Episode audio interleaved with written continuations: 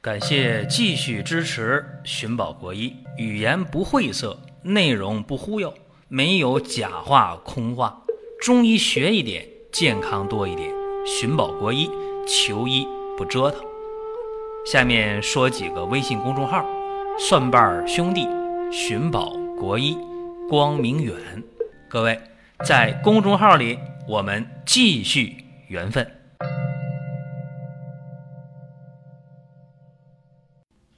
感谢各位的支持和捧场。今天我们讲啊，药引子是怎么回事儿？一说到药引子，大家说这个我知道，这不陌生啊。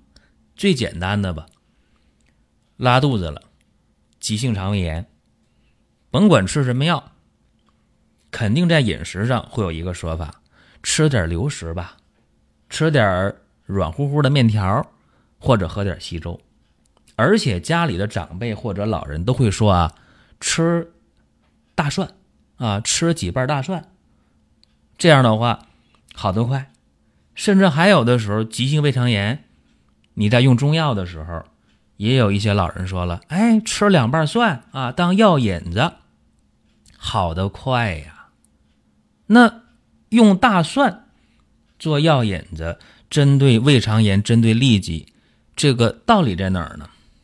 现代医学说了啊，大蒜当中的大蒜素，它有杀菌的作用这是一个生活当中最常见的。我们说到药引子的时候，会想到的这么一件事儿。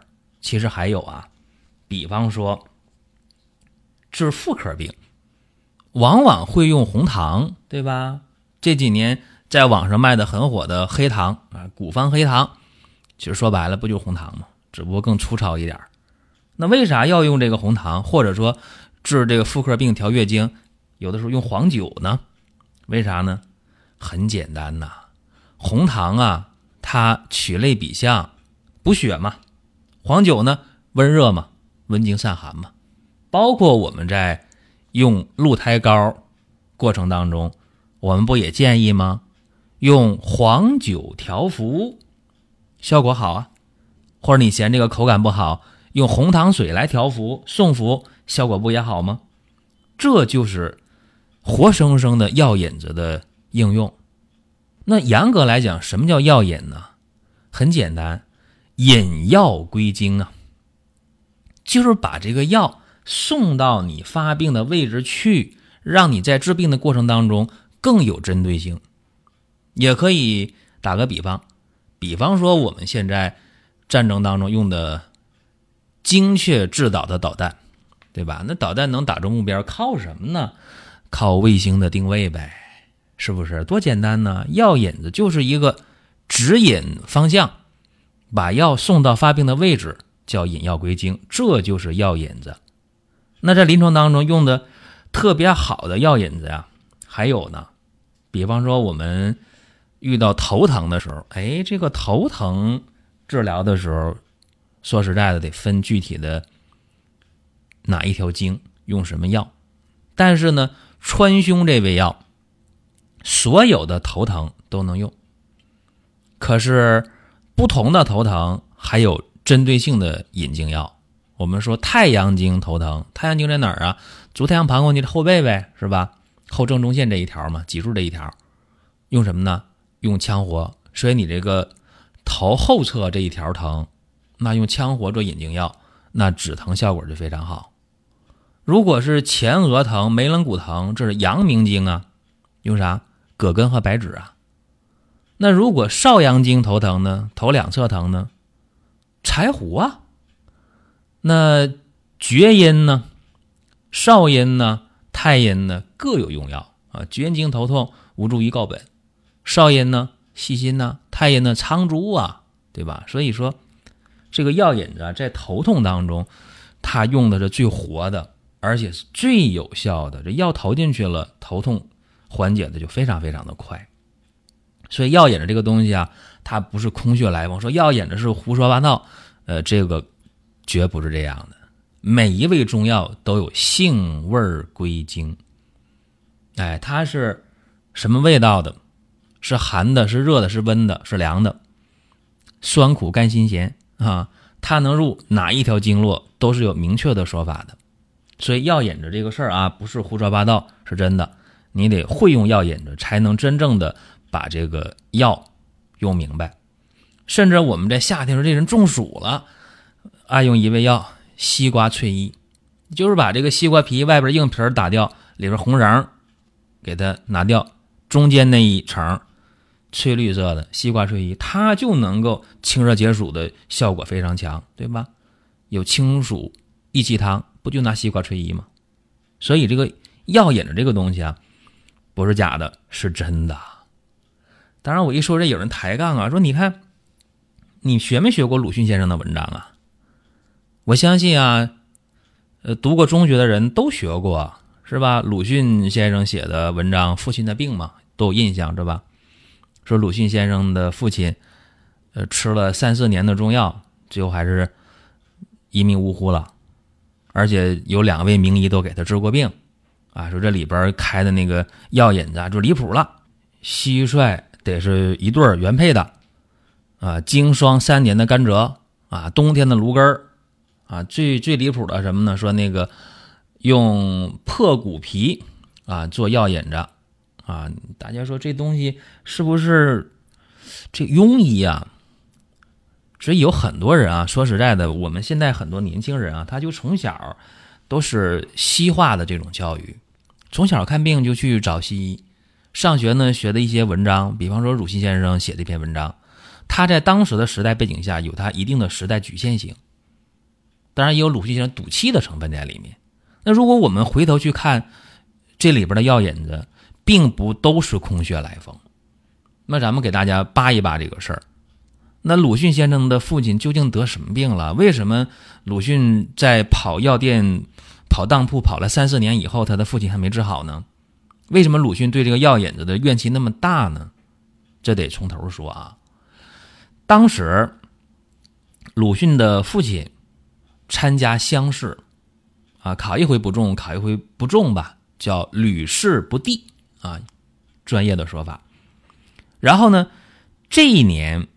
鲁迅的祖父，他的爷爷，得到一个确切的消息，啥消息呢？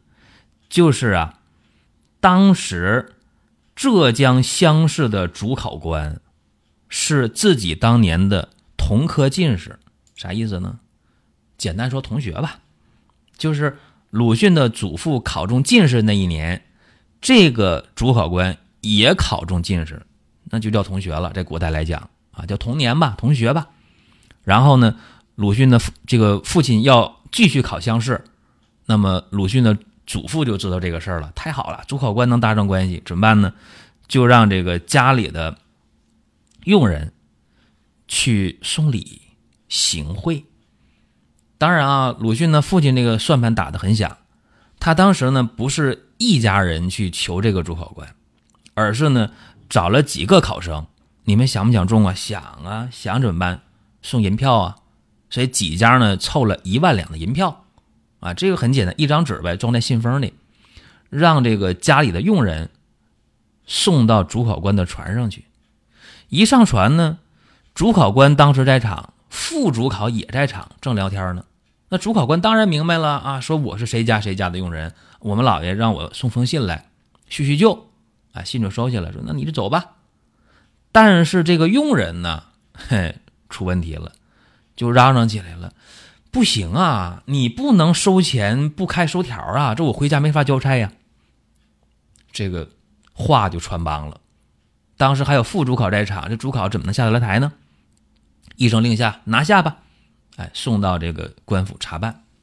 这一下呢，鲁迅的祖父行了，收押了啊，判了八年。鲁迅的父亲呢，不仅不能参加乡试了，还把这秀才的功名给割掉了，郁闷呗。所以鲁迅的父亲开始郁闷，郁闷怎么办？就喝酒啊，酗酒啊，呃，抽鸦片呢，在家里摔盘摔碗啊，发脾气。大家知道，肝郁啊，就这么来了。肝郁呢会怎么样啊？再加上酗酒呢，出问题呗。喝来喝去，他喝来喝去，就喝出了问题了。就鲁迅先生说的，他父亲得的是骨病，啊，骨胀之病。那骨胀之病是什么呢？用今天的话来讲，就是酒精肝肝硬化腹水呗，对吧？那这个病别说是在当时一八九六年的时代，就是在今天，肝硬化腹水就有绝对的把握治好吗？也没有啊。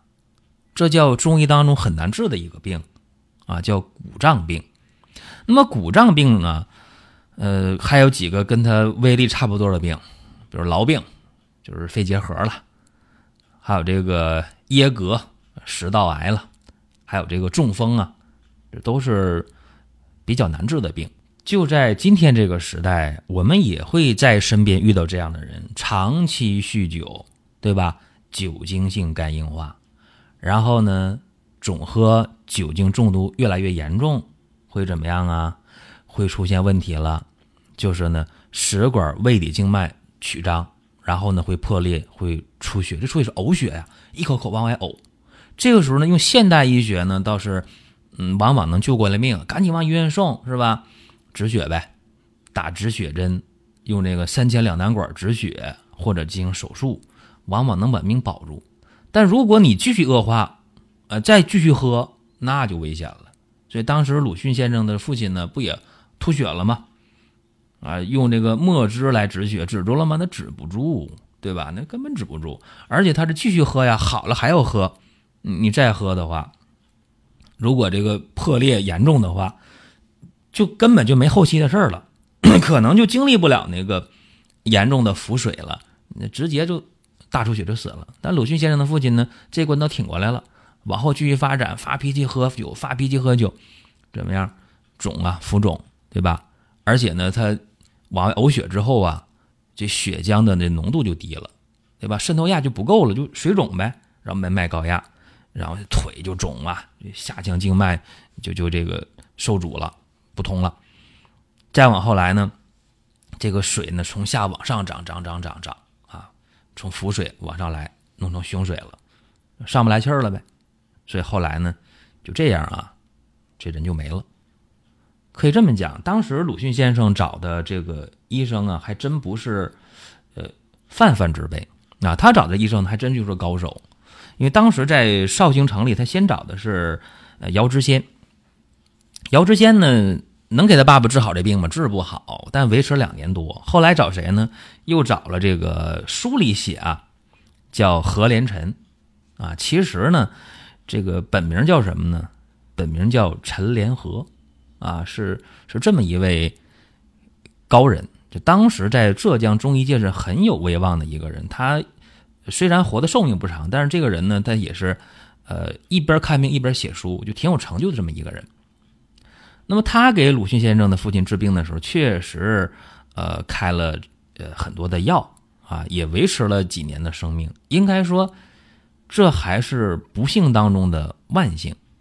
至于说开这个药引子啊，这里边说这蟋蟀是一对儿的啊。至于说当时他说没说这个话不好说，但是蟋蟀做药引子针对这个肝硬化腹水，它不是没有效的啊。因为蟋蟀的利水消肿作用还是不错的，尤其是久病体虚的这个水肿啊，应该说攻补兼施，用蟋蟀没什么问题。再一个呢，就说到这里边用这个。败骨皮丸呐，用那个敲漏的那个破骨的皮啊，做做这个药。至于说当时到底用没用这个，咱们没法去对证这个事儿啊。但是有一点是确定的啊，就是中药呢，在用这个曲类比象方面啊，确实有很多的恰当的用法。比方说用那个通草是吧？干嘛呀？通乳汁啊。或通小便呢，往往用上还真不错，对吧？或者用牛膝啊这味药啊，引血下行啊，也是很不错的。所以，我们不能说这个一棒子打死了。说你你总站在中医角度，你总说中医好，也不是啊。如果真用这个败骨皮丸这味药，真用那个破牛皮骨的破皮做药引子，这种曲类比象，我也是存疑的啊，存疑的。所以咱们不是。就把这事儿就非说你中医多好啊！这个破骨皮做药引子神奇不神奇？这个我还真不知道，为啥？因为我没试过啊，这是咱们客观的讲。那么至于说这个药引子，还有很多大家能用得上的，我就简单说几个。比方说感冒，大家说感冒呢，那用什么呢？风寒感冒为什么要切两片生姜呢？哈，它能够辛温、发汗、解表啊，所以风寒感冒就非常适合，对吧？那还有，我们说平时啊，在用药的时候打嗝是吧？打嗝用什么？用什么药引子？枇杷叶呗，对吧？啊，能够降逆。还有啊，说这人。嗓子哑了，嗓子哑了，用什么药啊？用什么当药引子啊？用这个蝉衣，对吧？还有我们说这个风湿关节痛，哎呀，那个风湿类风湿，往往用这个桑枝、桂枝，对吧？做药引。还有这个痔疮啊，我们说痔疮出血了，拿啥当药引子？黑木耳，对吧？包括小儿，呃。液体，小孩晚上睡觉睡不好，哭了，灯心草啊，对不对？这都是我们在实际应用当中非常有效的药引子。今天简单的说一下，大家不能把药引子当做是腐朽的、愚昧的、落后的、不靠谱的东西。当然呢，也不能说药引子全对啊，这个得具体问题具体来看。好了，这是咱们今天讲的一个小话题。那么提示啊，咱们的。迎五一的活动正在进行当中啊，已经倒计时了，各位呢可以抓紧时间参与。好了，下一期节目我们接着聊。下面说几个微信公众号：蒜瓣兄弟、寻宝国医、光明远。各位在公众号里，我们继续缘分。